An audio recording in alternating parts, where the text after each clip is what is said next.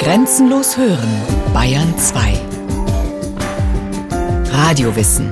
Montag bis Freitag die ganze Welt des Wissens. Kurz nach 9 Uhr und 15 Uhr.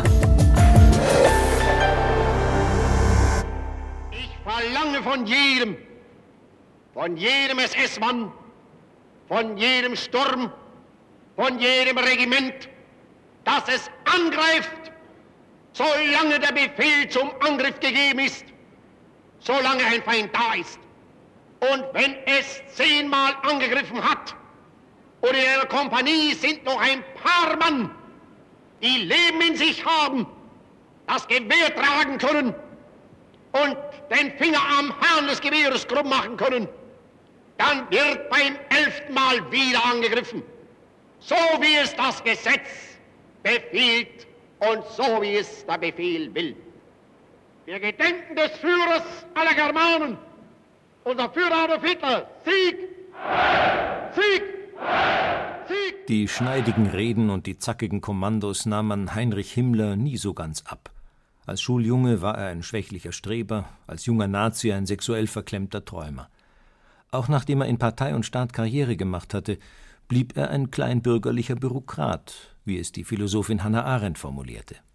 Der Organisator der Vernichtungsfabriken war normaler als irgendeiner der ursprünglichen Führer der Nazi-Bewegung, war ein Spießer und weder ein verkommener Intellektueller wie Goebbels, noch ein hysterischer Fanatiker wie Hitler, noch ein Abenteurer wie Göring.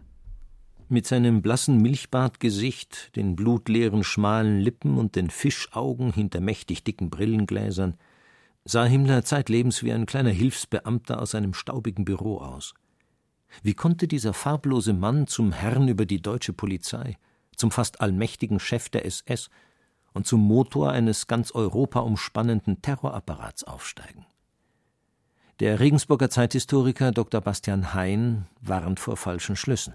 Da schließt man sich sehr stark an den Nazi-Kontext an, wo in dem rassistischen Ideengebäude auf Körperlichkeit großer Wert gelegt wird. Und dort ist ein Himmler gerade im Vergleich zum Beispiel zu der sogenannten blonden Bestie Reinhard Heydrich oder anderen, als relativ kleingewachsener, kurzsichtiger Mann mit einem wenig einprägsamen Gesicht automatisch schlechter gestellt. Er ist natürlich kein Charismatiker, wie zum Beispiel ein Hitler oder ein Goebbels im öffentlichen Auftreten, aber er schafft es eben intern als Leiter seiner SS durchaus Zeitgenossen an sich zu binden und auch persönliche Beziehungen über einen langen Zeitraum aufrecht zu erhalten und ganz effektiv zu nutzen.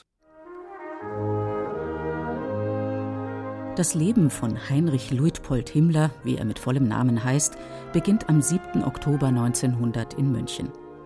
Sein Vater ist Studienrat am traditionsreichen Wilhelmsgymnasium. Er unterrichtet auch den 16-jährigen Wittelsbacher Prinz Heinrich der ist bereit, die Patenschaft des Neugeborenen zu übernehmen. Eine heile Welt, überstrahlt vom Glanz der verblühenden Monarchie, erfüllt von strammen Idealen und einer strengen Religiosität ohne Wärme. Der kränkelnde Bub wird zum Musterschüler gedrillt. Freunde hat er keine, aber hochfliegende Träume von Heldentum und militärischer Karriere. Hurra! Hurra! Hurra! Hurra! Oh, wäre ich nur auch schon so weit. Ich wäre längst draußen schwärmt er, als der Erste Weltkrieg losbricht und sein 17-jähriger Bruder Gebhard in den Landsturm eintreten darf. Heinrich ist erst 14. Dreieinhalb Jahre später, im Januar 1918, kann er überraschend seine Offiziersausbildung beim Ersatzbataillon des 11. Bayerischen Infanterieregiments in Regensburg beginnen. Die Briefe an die Eltern unterschreibt er stolz mit Miles Heinrich, Soldat Heinrich, klagt aber über Heimweh und bittet um Kuchen, die Verpflegung sei miserabel. Im November bricht die Revolution aus. Der König dankt ab. Der Fahnenjunker Heinrich wird nach Hause geschickt. Er ist außer sich, dass er weder an die Front kommt noch seine Offiziersausbildung beenden kann. Ein Trauma, das ihn sein Leben lang begleiten wird. Niedergeschlagen beginnt er an der Technischen Hochschule München Landwirtschaft zu studieren, wo er eine Menge frustrierter Reserveoffiziere trifft und arbeitet als Laborant in einer Fabrik für künstliche Düngemittel. Er tritt in eine schlagende Studentenverbindung ein, lernt dort das Saufen und das politische Schwadronieren, macht bei Alarm- und Schießübungen eines Freikorps mit. Aber was für ein Absturz. Düngemittel statt Kanonen. Die Uniform ist mir halt immer wieder das liebste Kleid. Freut er sich, wenn er im Freikorps exerzieren darf und wartet sehnsüchtig auf einen Putsch gegen die lasche Republik. Anfang November 1923 erklärt der noch weitgehend unbekannte Agitator Adolf Hitler im Münchner Bürgerbräukeller die bayerische Regierung für abgesetzt. Die Polizei bringt die Randalierer an der Feldherrnhalle zum Stehen. Nicht weit entfernt in der Ludwigstraße belagert ein weiterer Trupp Putschisten das Wehrkreiskommando.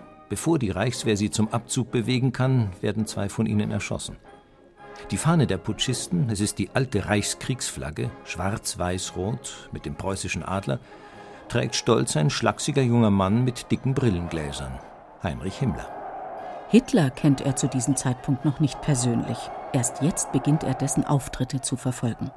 Er ist ein wahrhaft großer Mann und vor allem auch ein echter und reiner.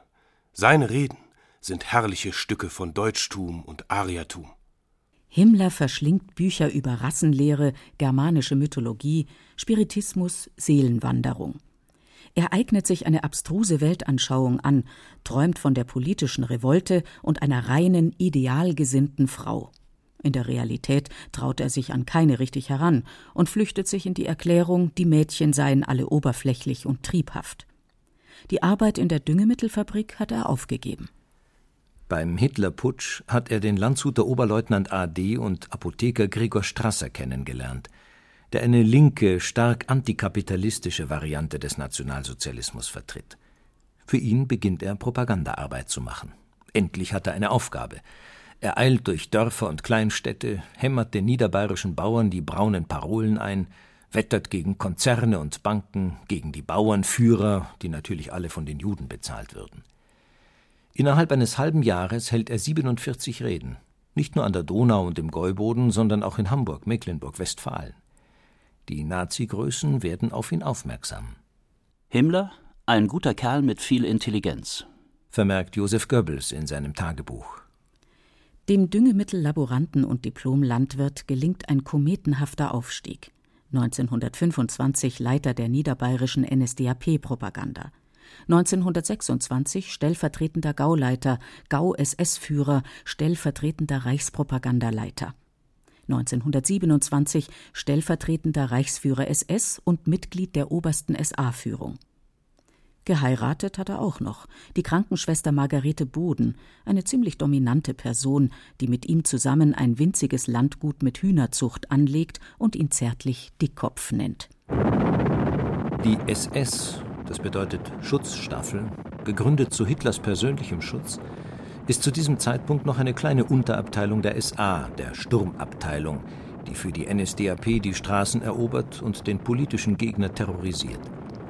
Dabei wird die SA immer mächtiger und einflussreicher. Zu mächtig für Hitler, der die SS als eigenständige Elitetruppe fördert. Heinrich Himmler macht sich diese Rivalität unter Brüdern geschickt zunutze – obwohl er enge persönliche Bindungen an den späteren SA-Chef Ernst Röhm hat, schafft er es bereits 1929, Reichsführer der Konkurrenztruppe SS zu werden.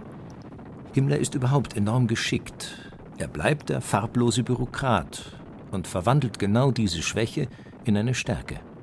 Der Historiker Bastian Hein. Er war unglaublich arbeitsam.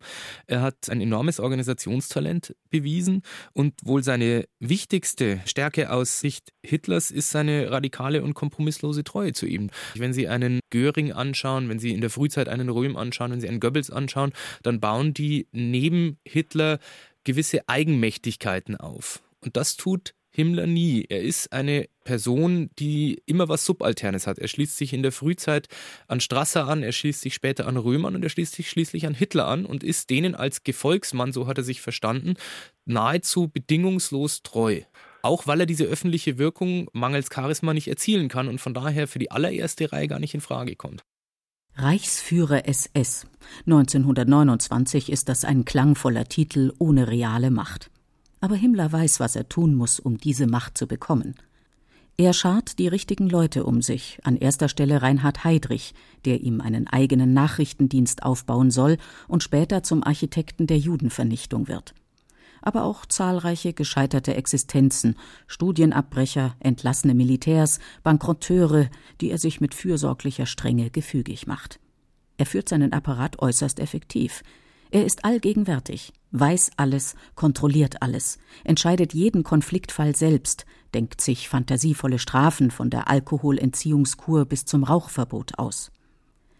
Er gibt der SS ein Profil, eine Vision und den Glanz eines verschworenen Ordens der Eingeweihten, der Besten, der Auserlesenen. Himmler im Juni 1933 bei einem SS-Appell im Stadion Frankfurt am Main. Wir sehen unsere Aufgabe darin, zu üben, Körper und Geist sehen unsere Aufgabe darin, auszulesen in unseren Reihen und zu wetteifern an blindem Gehorsam, an bedingungsloser Disziplin, an einem Chorgeist und einer Kameradschaft, die allen, die nicht in unseren Reihen stehen, unbegreiflich sind. Und nicht zuletzt einer Treue, die alles überdauern wird. Ein Volk ist so lange groß, als es treu ist. Ihr seid das schwarze Korn. Da singen wir unser Lied. Wenn alle untreu werden, so bleiben wir doch treu. Röhms SA-Leute, die Schläger und Trommler in den senfgelben Uniformen, sind in der Regel Arbeiter, Proletarier, manchmal ehemalige Kommunisten. Himmler holt sich seine Mannschaft von den Bauernhöfen, aus den Bürgerhäusern, von den Adelsgütern. SS-Männer müssen mindestens 1,70 Meter groß sein, reinrassig, das heißt im NS-Sprachgebrauch rein nordisch oder höchstens mit leichten alpinen oder mittelmeerischen Zusätzen. Sie sollen im Alter von 25 bis 30 Jahren heiraten und eine Familie gründen. Die Bräute haben einen Stammbaum nebst Fotos im Badeanzug vorzulegen und sich einer erbgesundheitlichen Untersuchung zu unterziehen. In Grenzfällen entscheidet Himmler selbst nach eingehender Begutachtung. Und vielleicht die wichtigste Zutat in diesem Rezept, die ganze Macht zu bekommen, Himmler kann warten.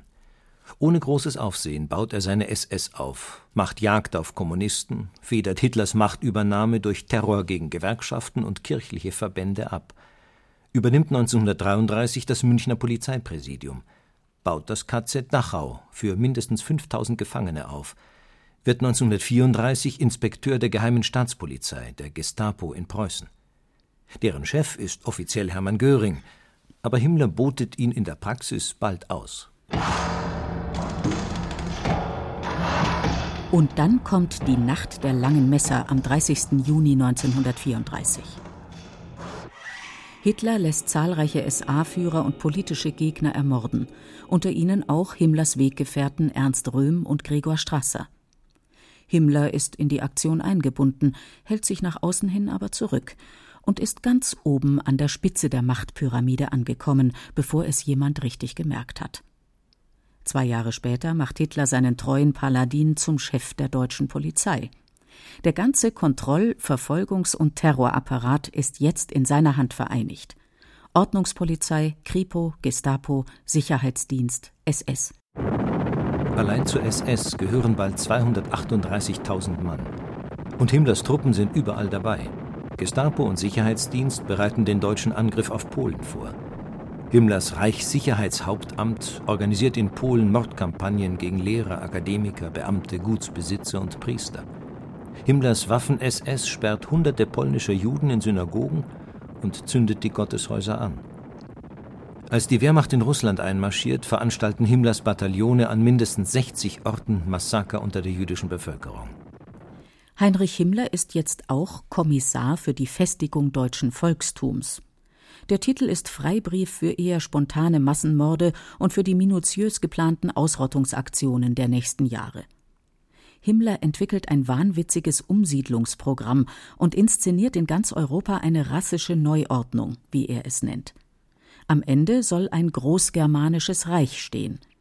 Die Ermordung der europäischen Juden ist für ihn nur der erste Schritt. Zu dem größten Reich, das von dieser Menschheit errichtet wurde und das die Erde je gesehen hat. In zahllosen Reden vor SS-Gruppenführern und beim Parteinachwuchs erläutert er seine Vorstellungen. Die slawische Bevölkerung muss um 30 Millionen dezimiert werden. In den eroberten Ostgebieten sind 100 Millionen germanischer Bauern neu anzusiedeln. Norweger, Holländer, Flamen, Dänen können in ihren Territorien wohnen bleiben, sie gelten als Germanen. Aus der Slowakei, aus Kroatien, Ungarn, Rumänien sind die volksdeutschen Minderheiten umzusiedeln. Aus den polnischen und russischen Territorien sind die Kinder nach Deutschland zu verschleppen, die unter rassischen Gesichtspunkten brauchbar scheinen. Die Zielvorstellung fasst der Londoner Historiker Peter Longerich in seiner monumentalen Himmler-Biografie zusammen. Das Großgermanische Reich sollte nicht einfach ein um Annexionsgebiete vergrößertes Großdeutsches Reich sein, sondern ein qualitativ neues, supranationales und totalitär regiertes Herrschaftsgebilde. Eine Herrenschicht aus Angehörigen der germanischen Völker sollte künftig den gesamten europäischen Kontinent dominieren und den übrigen europäischen Völkern ihren jeweiligen Platz entsprechend ihrer rassischen Qualität zuweisen – als Verbündete des neuen Imperiums, als unter seinem Schutz stehende Völker oder die der slawischen Bevölkerung zugedachte Rolle als seine Arbeitssklaven. Es klingt aberwitzig, wird aber zum Teil blutige Realität. 365.000 vertriebene Polen innerhalb von drei Jahren. 50.000 ihren Eltern geraubte und zu deutschen Pflegefamilien verschleppte Kinder. 14.000 erschossene jüdische Männer in Russland in einer einzigen Woche, 18.000 ermordete Frauen und Kinder in Lettland in einem Monat und so weiter. Im Gegensatz zu Hitler, der die grausige Verwirklichung seiner Ideen nicht sehen will, inspiziert Himmler regelmäßig die KZs und ist bei Massenerschießungen in Polen dabei. Danach fühlt er sich bemüßigt, den Tötungskommandos Trost zuzusprechen. Ehrlich, anständig, Treu, kameradschaftlich haben wir zu unserem eigenen Blut zu sein. Zu sonst niemand anderen. Wie es dem Russen geht, wie es dem Tschechen geht, ist mir total gleichgültig. Von euch werden die meisten wissen, was es heißt, wenn 100 Leichen beisammen liegen. Wenn 500 da liegen oder wenn 1000 da liegen. Und das durchgehalten zu haben, und dabei, abgesehen von menschlichen Ausnahmeschwächen, anständig geblieben zu sein, hat uns hart gemacht und ist ein niemals genanntes und niemals zu nennendes Ruhmesblatt. Himmler kann so empfinden, weil er sich die Weltgeschichte als Entscheidungskampf zwischen Menschen und Untermenschen zurechtlegt. Untermenschen sind die Juden, die treibenden Kräfte, der Urstoff alles Negativen. Aber auch die Freimaurer, die Homosexuellen, die Katholiken. Seine panischen Attacken auf die Männerliebe verraten eigene Ängste. Sein manischer Hass auf Kirche und Christentum lässt vermuten, dass ihm die Ablösung von seiner behüteten katholischen Kindheit nie so ganz gelungen ist. Wir werden nicht ruhen, bis das Christentum ausgerottet ist. Der gesamte Inhalt der Priesterschaft ist ein erotischer Männerbund zur Aufrechterhaltung des Bolschewismus. Überhaupt pflegt er seine persönlichen Marotten und Phobien auf schwer entwirrbare Weise mit der politischen Ideenwelt zu verknüpfen. Sein Kontrollbedürfnis, seine Übersteigerung alles Soldatischen, seine Germanenschwärmerei, nicht zuletzt seine Partnerprobleme. Weil er sich neben der Frau, die er geheiratet hat, eine Geliebte hält, propagiert er die uralte germanische Sitte der Friedelehe für seine SS-Männer, eine Zweitfrau zum Zweck der Zeugung von möglichst viel reinrassigem Nachwuchs. Kein anderer Nazi-Führer hat die braune Heilslehre derart massiv zum Religionsersatz ausgestaltet wie Himmler. Für Weihnachten, Hochzeit und Begräbnis entwickelt er neugermanische Rituale. Die christliche Taufe zum Beispiel wird durch eine Namensweihe vor einem mit der Hakenkreuzfahne bedeckten Altartisch ersetzt. Adolf Hitler ist so viel mystische Schwärmerei nicht immer geheuer, Dennoch verbindet die beiden ein besonders inniges Verhältnis. Bastian Hein. Spannend ist, dass Himmler tatsächlich, obwohl er dann schon eine enorme Machtfülle hat, extrem nervös ist, wenn er zu Hitler zum Vortrag muss. Sich pedantisch vorbereitet, ganz ausgiebige Aktennotizen schreibt, um seinem Führer vernünftig vortragen zu können. Das heißt, er hat sich tatsächlich aufs Lob gefreut, aber auch vor dem möglichen Tadel gefürchtet seines großen Lehrmeisters. Was ihn auszeichnet, ist, dass er eben die Ideen Hitlers, die äh, zum Teil völlig verstiegen sind, für bare Münze nimmt und sehr radikal weiterdenkt und nie in Frage stellt. Es gibt Facetten an Himmler, die den kälteren, machtpolitischeren Hitler befremden. Das sind seine Germanentümelei, seine Religionsersatzkonstrukte, wo er von dem Uralten fabuliert und von äh, germanischer Blutkontinuität über Jahrhunderte. Das hat Hitler nicht besonders ernst genommen, äh, beziehungsweise auch als störend empfunden, weil es zu Konflikten mit der Kirche führt. Und dort äh, bespöttelt er ihn gerne. Hitler war ja auch groß darin, sich über auch ihm Nahestehende lustig zu machen im engsten Kreis. Das tut er mit Himmler auch. Aber er nutzt ihn gerne und intensiv. Und wenn man sich anschaut, welche Verantwortung er ihm überträgt im Dritten Reich, dann glaube ich, kann man nicht sagen, er nimmt ihn nicht ernst. Ausgerechnet Heinrich Himmler, der treue Gefährte. In den letzten Kriegsjahren ist er auch Reichsinnenminister und Oberbefehlshaber des Ersatzheeres. Ausgerechnet Himmler wird am Ende zum Verräter, jedenfalls in Hitlers Augen. Im Februar 1945 verhandelt er in Stockholm mit einem Vertreter des Jüdischen Weltkongresses, später mit dem Vizepräsidenten des Schwedischen Roten Kreuzes. Er gibt sich als Ehrenmann, lässt ein paar tausend Juden tatsächlich frei, behauptet, immer für ihre ungehinderte Auswanderung eingetreten zu sein. Die Krematorien in den KZs seien nur für die Seuchenopfer gebaut worden, Übergriffe habe er streng bestraft. Die Gesprächspartner können es nicht fassen. Himmler will Eisenhower die Kapitulation der deutschen Westfront anbieten. Mit de Gaulle will er über ein Bündnis mit Frankreich sprechen. Hitler jedenfalls, als er aus der Auslandspresse von diesen Aktivitäten erfährt, bekommt in seinem Berliner Bunker einen Wutanfall und verstößt Himmler aus der Partei. Bei den Alliierten allerdings nimmt ihn keiner so richtig ernst. Am 5. Mai 1945 macht sich Himmler in der Uniform eines Feldwebels und unter dem Namen Heinrich Hitzinger auf eine ziel- und planlose Flucht. Am 20. Mai, der Krieg ist seit zwölf Tagen vorbei, wird er an einem Kontrollposten verhaftet. Beim Verhör durch britische Offiziere gibt er sich bald zu erkennen. Im Hauptquartier der zweiten britischen Armee in Lüneburg beißt er auf eine Kapsel mit Cyankali, die er in einer Zahnlücke versteckt hat. Er ist sofort tot. Seine Grabstätte ist unbekannt.